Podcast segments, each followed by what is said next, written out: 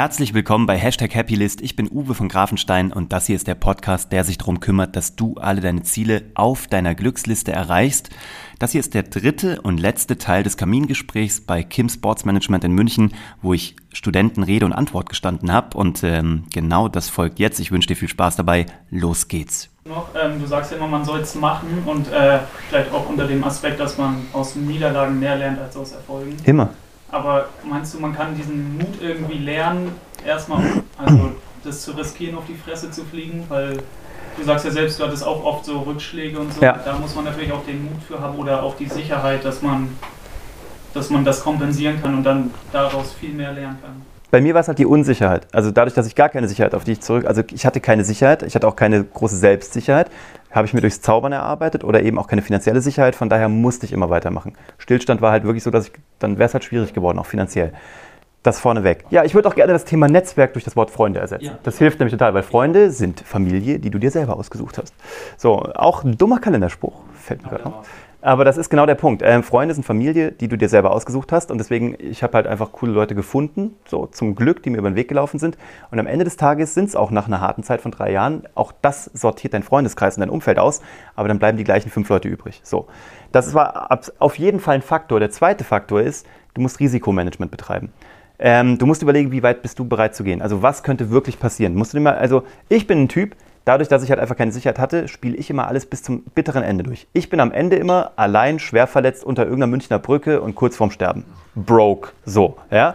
Das ist mein, mein Worst-Case-Szenario. Meine Frau macht sich schon lustig.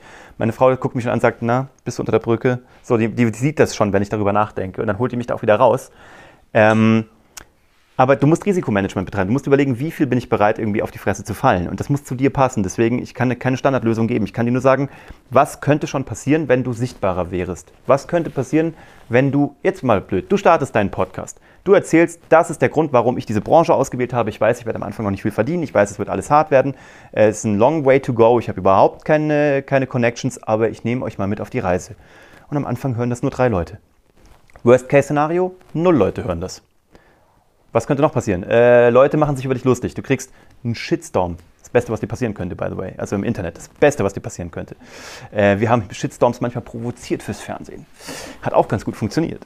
Muss man aber auch dann aushalten können. Ähm, aber was soll schon passieren? Also bei dem Weg. Deswegen auch da, du musst überlegen, A, wenn es ein unternehmerischerer Weg wäre oder du willst jetzt nochmal ins Ausland gehen und irgendwie, keine Ahnung, du gehst zur NBA und willst da mal reinschnuppern in irgendeinen Verein, du gehst dahin, du fliegst drüber auf eigene Kosten, du stehst vor der Tür, du trittst so lange vor die Tür, bis dir irgendjemand bei den Chicago Bulls die Tür aufmacht und sagt, du hast uns so lange genervt, komm rein, du darfst einmal hier rumlaufen, so. Da musst du überlegen, kannst du dir die Reise leisten, kannst du dir die Zeit leisten, kannst du dir sozusagen ein halbes Jahr Auszeit nehmen von deinem Studium, das kann man ja alles berechnen. Kann überlegen, kann ich es mir gerade leisten? Ist es mir das wert? Wenn es nichts gibt und die Tür bleibt zu, keiner bei den Bulls macht mir die Tür auf. Was ist das Blödeste, was passiert ist? Du hast halt einen blauen Fuß, weil du halt häufig vor die Tür getreten hast, so. Könntest du das überleben? Deswegen ist ja nur die Überlegung, wenn man mal ganz radikal ist, was kann schon passieren, so? Und wäre es nicht wert, wenn wir mal nur 82,68 oder 7 Jahre da sind, wäre es nicht wert, dieses halbe Jahr zu investieren? Die Leute, die Gesellschaft ist halt ähm, ein bisschen schwierig verdrahtet, weil, sagen wir mal ehrlich, die einzige Zeit, wo du wirklich auf die Kacke hauen kannst und jedes Risiko eingehen kannst, ist zwischen 18 und 25. Ja? Keine Familie, kein Kind, keine Ehefrau, kein Ehemann, keine betriebliche Altersvorsorge, keine Aktienpakete, whatever. Wenn du jetzt nicht auf die Kacke haust, wann willst du es machen? Und ich sage dir, mit einem Kind wird das alles anders. Lasst, lasst euch das gesagt sein von einem Opa. Ähm, aber mit einem Kind wird man auch deutlich erfolgreicher, weil man halt einen ganz anderen Antrieb hat. Also man wird auch unternehmerischer, geht man nochmal echt durch die Decke, lustigerweise. Ähm, aber dennoch, ähm, du hast andere Verantwortlichkeiten. Du hast dann halt eine Wohnung und ein Auto und bla. Du bist halt nicht mehr so ungebunden. Aber lustigerweise sagt dir die Gesellschaft oder ist es halt so akzeptierte Norm zu sagen, jetzt ist die Zeit für das Studium sauber durchmachen, den Abschluss sauber durchmachen, das Praktikum sauber durchmachen. Ja, und dann? Was dann? Dann bist du 25, lustigerweise, und dann kriegen alle irgendwie mit Mitte 30, meine ganzen Leute kriegen alle eine Krise. Ich habe viele Leute um mich herum, alle in Festanstellung oder Unternehmer, die alle eine Krise haben. Oder die jetzt irgendwie davon träumen, nochmal ihren sechswöchigen wöchigen Aufenthalt irgendwo in Takatuka-Land machen. Keine Ahnung. Aber das ist ein Problem. Und dann kommst du an einen Punkt mit Mitte, Ende 30, wo du denkst, scheiße, hätte ich doch nur. So. Das finde ich, ist ein, ist ein extremes Risiko. weil du kommst dann nicht mehr raus, weil dann hast du eine Familie, dann musst du Geld verdienen, dann ist die Wahrscheinlichkeit, dass du noch was änderst, verflucht gering. Gibt es immer noch, aber sie ist einfach sehr gering. Deswegen jetzt ähm, Halligalli machen trotzdem weiter studieren. Ihr könnt alle studieren, aber ich will ja nicht sagen, studieren ist nicht das Ding, sondern äh, alles gut. Also ich freue mich da auch, bin selber auch an den Hochschulen und bin überall wieder da. Ähm, das ist nicht kein Plädoyer dagegen, sondern ganz im Gegenteil. Du musst nur einen Weg finden, ob du dir dann ein Sabbatical einlegst, ob du nach dem Studium Sabbatical machst, ob du überlegst, ob überhaupt ein Studium das Richtige für dich ist. Es gibt so viele Optionen, du musst dann überlegen, was ist das für mich. Ähm, und ähm, bei mir haben alle nach dem Abitur, alle sind damals, ich habe 2000 Abi gemacht, Jahrgang 2000, und alle haben Lehramt angefangen zu studieren, weil es damals hieß, die, es wird eine Lehramtsproblematik geben. Alle waren fertig mit Lehramtsstudium und es wurde kein Lehrer eingestellt. Der Markt hat aber gesagt, werdet alle Lehrer. Wir haben alles richtig gemacht. Die haben noch gesagt, es werden Lehrer gesucht. Ja, that's fucking four years ago. Vorbei. Das ist, interessiert keinen mehr. So, das ist halt der Punkt. Also, die, das, darauf zu hören, worauf du Bock hast, ist äh, schlauer. Ernsthaft, also auch das ist das Learning aus drei schwierigen Jahren und äh, 38 anderen, oder nein, 35 normalen Jahren und drei schwierigen Jahren. Aber nothing to lose, was soll passieren? Immer mal bis zum, äh, mir tut's gut, und das eben auch mit meinem Netzwerk, mit meinen Freunden, mit meiner Frau, mit meiner Familie, bis zum Ende mal alles durchzudenken. Und dann irgendwann zu merken, wie absurd das ist. Der Gedanke, also, weißt du, das ist, ich habe jetzt beruflich ein, die ich glaube sogar die größte Wirtschaftskrise der aktuell der letzten, was ich, 100 Jahre mitgemacht. Ja, die hat uns richtig eine mitgegeben. Also richtig mitgegeben. So richtig mitgegeben. Ähm, wir sind aber auch danach erstarkt rausgegangen bis zum St. Nimmerleinstag. Ne? Und auch da, wir haben, ey, wir haben so reingehauen, alle waren wirklich am Anschlag und danach ging das Ding wieder berghoch. Ja, auch das haben wir überlebt. Ne? Also, was soll noch kommen? Also Kometeneinschlag, Rechtsruck, AfD kommt an die Wahl, an die, an die Macht. Also gibt schon noch ein paar Szenarien, ne? Dinosaurier kommen zurück. Also können noch ein paar Sachen passieren, die schlimmer sind. Ähm, Vulkan in der Eifel bricht aus, wie auch immer. Eigentlich kann nicht so viel passieren. Ich denke, ähm, dein Lebensweg und auch deine Ansichten inspirieren uns irgendwie alle so ein bisschen, die wir hier sitzen, beziehungsweise geben auch einfach mal ganz neue Denkanstöße. Mich würde es mal jetzt andersrum interessieren, ob es für dich auch irgendwie Wegbegleiter auf deinem ähm, Lebensweg eben gibt, die dir irgendwie so eine Richtung gewiesen haben, beziehungsweise auch in gewisser Weise Vorbilder. Ja, total. Also ich bin ja ein großer Fan davon, dass man sich Leute sucht, die einen so ein bisschen anleiten können im Austausch für Arbeitsleistung, was auch immer, Bewunderung, keine Ahnung, gibt es ja mehrere Möglichkeiten. Also ein klassisches Men Mentoring-System so, ne? Ich habe mir halt echt, ich habe eine Zauberlehrerin gefunden im Alter von acht. Ähm, ich war ganz stark aktiv im Kampf, Sport, Kampfkunstbereich. Ich habe also wirklich so jahrelang bis zum Erbrechen äh, Martial Arts gemacht. Sämtliche Stile mit sämtlichen Trainerscheinen und allem Pipapo. Und äh, habe da immer Leute gefunden, die irgendwie mich angeleitet haben oder die ich interessant fand, die irgendwie beim Kämpfen geht es nur vordergründig um Kämpfen. Es geht eigentlich darum, wie gehst du mit Konflikten oder mit Hindernissen um. Und zwar da und der Körper ist dann folgt nur.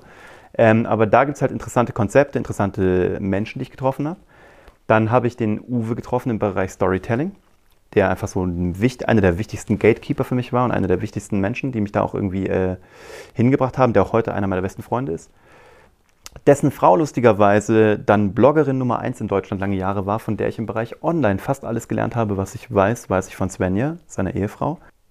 Auch im Fernsehbereich habe ich einen sehr altgedienten, tollen Produzenten kennenlernen dürfen, der wirklich alles so, der hat Privatfernsehen, also alles, was dann mit Farbe war, gefühlt, hat der erfunden. Fand ich großartig, habe ich viel von lernen dürfen.